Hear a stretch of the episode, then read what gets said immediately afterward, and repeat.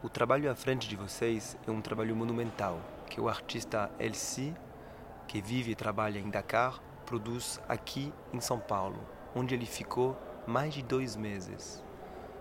Na travessa dele do Senegal para o Brasil, o que o marcou é a lembrança da escravidão.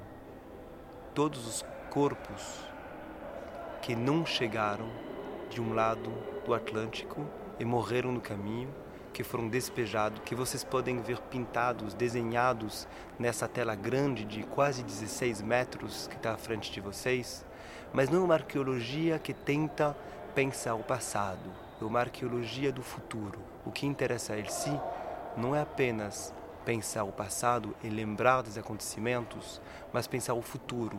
Ele sempre ressalta que na África a questão da escravidão não é mais uma questão hoje.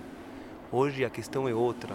É isso que ele quis trazer aqui para a Bienal. Atrás desse grande tapete de 16 metros, há um baobá, polvo, preso numa rede de pescador, que também ele foi pescado nesse fundo do mar.